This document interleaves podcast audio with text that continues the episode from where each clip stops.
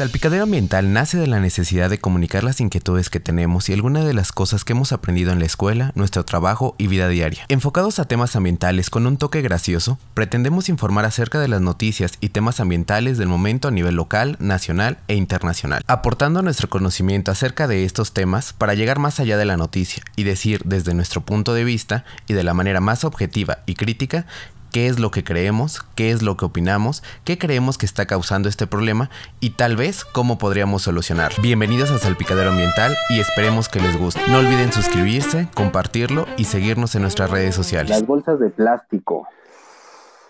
Ay, ese plástico tan polémico que surge hace ya casi 100 años. El primer plástico sintético hecho de materiales por el hombre como una alternativa, ¿no? Para evitar seguir, pues en estos casos, pues deforestación o utilizando en marfil, cosas así, para las pelotas de billar.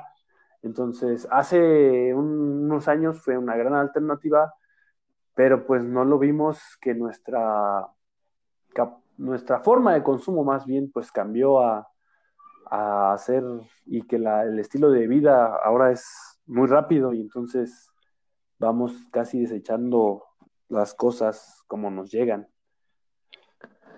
¿Y tú qué crees? Prohibir las bolsas de plástico, que está la noticia, ¿no? Así como pan caliente, Ciudad de México. Así es. Se prohíbe el uso del plástico en todos lados, con sus pequeñas excepciones por de higiene. ¿Es una buena alternativa? ¿Es una mala alternativa? ¿O qué? Pues mira, fíjate, todo, creo, espero que la audiencia, eh, porque fue un video muy, muy, muy popular en Facebook, pues el de la tortuguita, ¿no? Con el popote en la nariz. ¿no? Sí, sí, sí. Exacto, y eso pues nos hubo un movimiento entre 2018 y 2019 que no, este, los popotes sí tuvieron una pérdida de popularidad enorme. Este, llegaron los popotes de bambú, de acero inoxidable y ahora hasta de plástico. Entonces eso pues hizo un, pues sí tuvo un efecto, ¿no? Ya hay gente que pues de plano no hubo, pero pues vámonos con los datos. Entonces, este, eh, según una publicación de la BBC, eh, cada año 400 millones de toneladas de plástico son producidas y el 40% de ellas es de un solo uso. Entonces, aquí entran las famosísimas bolsas de plástico. Otra cosa es que no todo el plástico se puede reciclar, porque recordemos que la panacea dorada antes era el reciclaje. ¿Y qué pasa? Los números de plástico en el mar siguen aumentando, pues la expectativa para 2050 es que el océano en peso neto tenga más plásticos que peces. Entonces, eso es preocupante porque estamos a 30 años ya de. Oye, pero, tiempo, tiempo.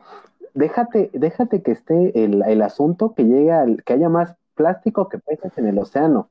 ¿Cuánto de ese plástico, ahora el, también otro tema, ¿no? Súper nuevo, microplásticos, ¿cuánto de ese plástico nos estamos comiendo de regreso, ¿no? No, no, no tengo la cifra, pero es demasiado, ¿no? La mayoría creo que come pez y mucho de ese pez, así unos cuantos plastiquitos.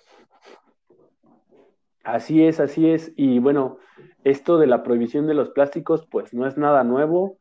En el 2009, pues los, los, gobiernos del Reino Unido, principalmente Inglaterra, pues prohibieron esto, ¿no? Los microplásticos en ciertos productos, como lo son las, estas cremas exfoliantes y las pastas de dientes. Pero, pero sí, o sea, el, creo que pues el plástico abarca mucho, mucho, mucho tema también. Y pues un poquito más para la audiencia, eh, esos, digamos, 100 años que nos venden o mil en los que se deshace el plástico, pues no hemos podido comprobarlo, porque también hay una imagen muy famosa de un, de un envase de Yoplate de los Juegos Olímpicos del 80 y no me acuerdo qué, y está como nuevo.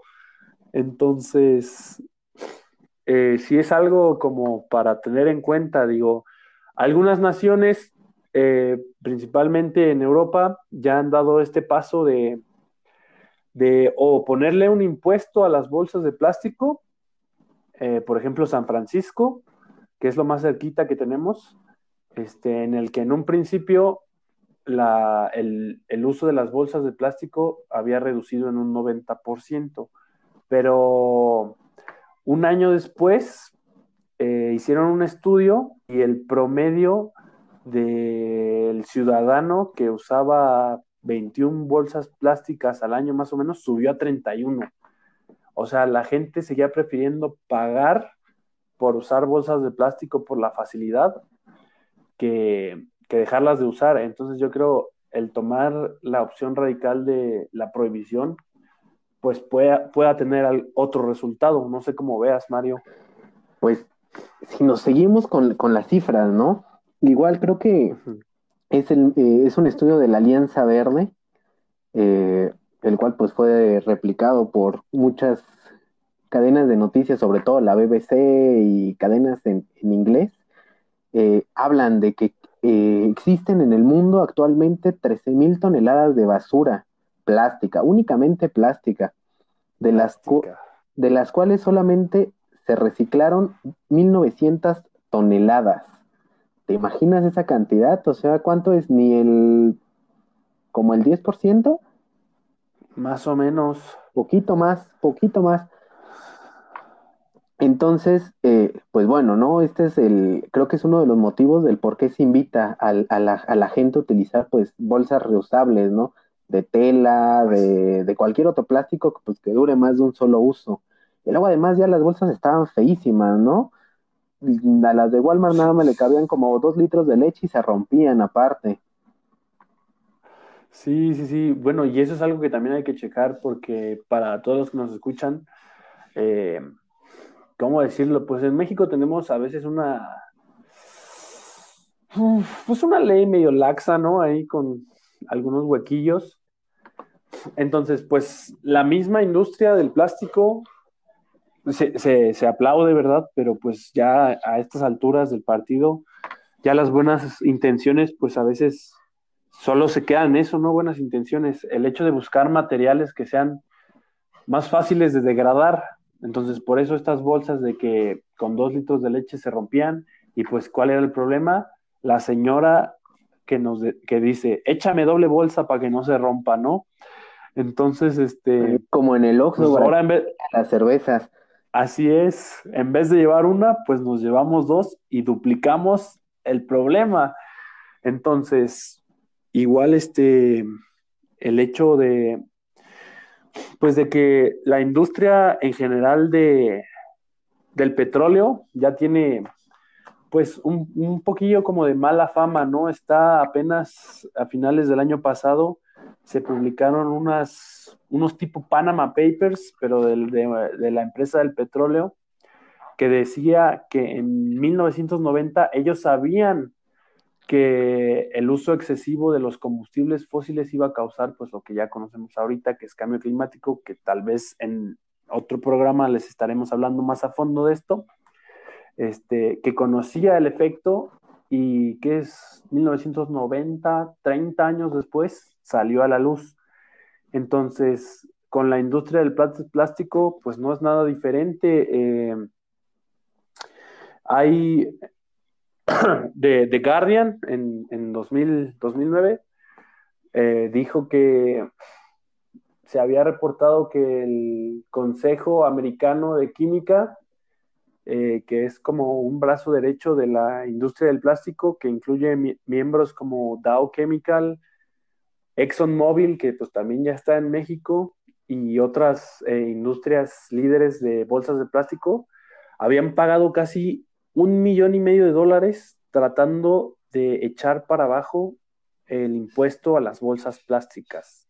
Y aquí en México, pues no nos quedamos atrás. Apenas fue el domingo, creo, o antier, cuando una supuesta cámara de no recuerdo bien el nombre, ahorita no tengo la mano, pero el título iba algo así, Cámara Nacional de la Economía Circular del Plástico, eh, salió a, marchar en la Ciudad de México pues para igual echar para atrás este, esta ley, ¿no? Entonces, habría que ver si en unos añitos sale a la luz, pues que les, les picharon su torta o les dieron ahí su domingo, pues para que esto, esto no se vaya, ¿no? Porque entiendo que el plástico fue un gran negocio a principios del 2000. Eh, hay, hay, muchas familias que dependen de esto, pero pues también lo hacía la gente en la Edad Media que dependía de la venta de aceite de ballena y pues ahora ese negocio ya está extinto, ¿no? ¿O tú qué dices, Mario? No, hay pues que renovarnos. siempre hay que renovarnos, siempre hay que buscar nuevas alternativas. y aquí no, muchos eh, oyentes dirán, pero bueno, eh, existen las bolsas biodegradables, bolsas compostables y todo esto, ¿no? Pero pues hay que tener en cuenta que, que estas bolsas biodegradables o compostables o de otra, o porque también no falta que, que, empiece a salir la bolsa de hueso de aguacate o de cualquier otro. Ah, sí. Hay que, hay que, hay que de nopal. De Saludos a los del poli. del poli con las de nopal. Porfa, incluyanos. Eh, hay que tener algo, algo bien en cuenta, ¿no? Y creo que alguna vez tú y yo lo platicábamos, ¿no? O sea, sí existen las, las, las cucharas desechables de, de, hueso de aguacate, pero siguen sin ser este biodegradables, ¿no? O sea, tardan años y años, y por ahí había un estudio, ¿no? Que, que tardaba casi lo mismo que un, una, pues un, un desechable plástico normal, ¿no?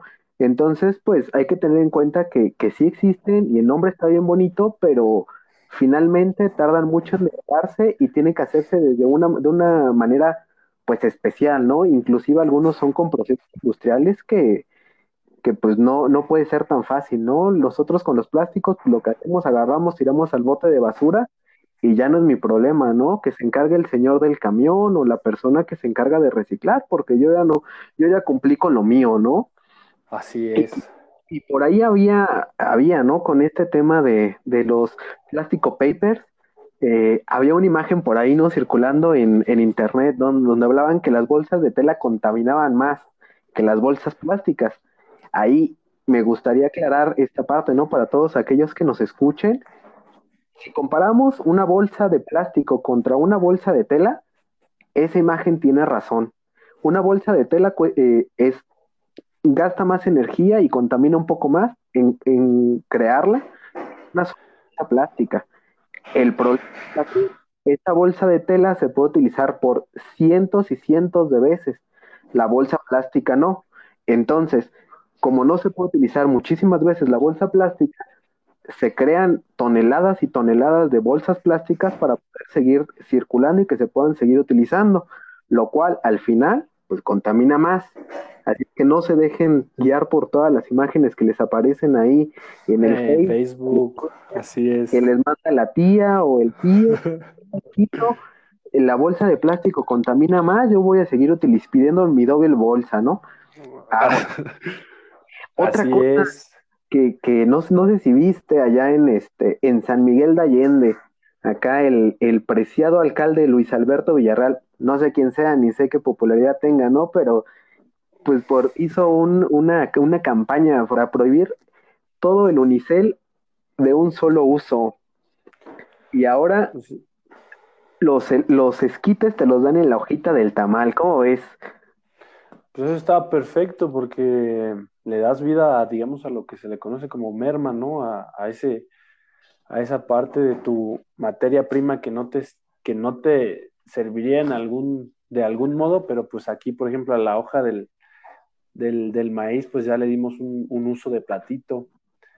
Entonces eso está muy bien, bien por San Miguel de Allende. Ojalá acá en, en la ciudad copiáramos eso. Sí, no, y es, es bien triste, ¿eh? Yo eh, hace, no te miento, como por noviembre del año pasado, bueno, apenas estamos a 16 de enero, ¿no? Este, quería comprar unos esquites, ¿no? Pero siempre me da mucho remordimiento de conciencia utilizar unicel. A veces lo uso, ¿no? Porque pues es la única, lo único que hay.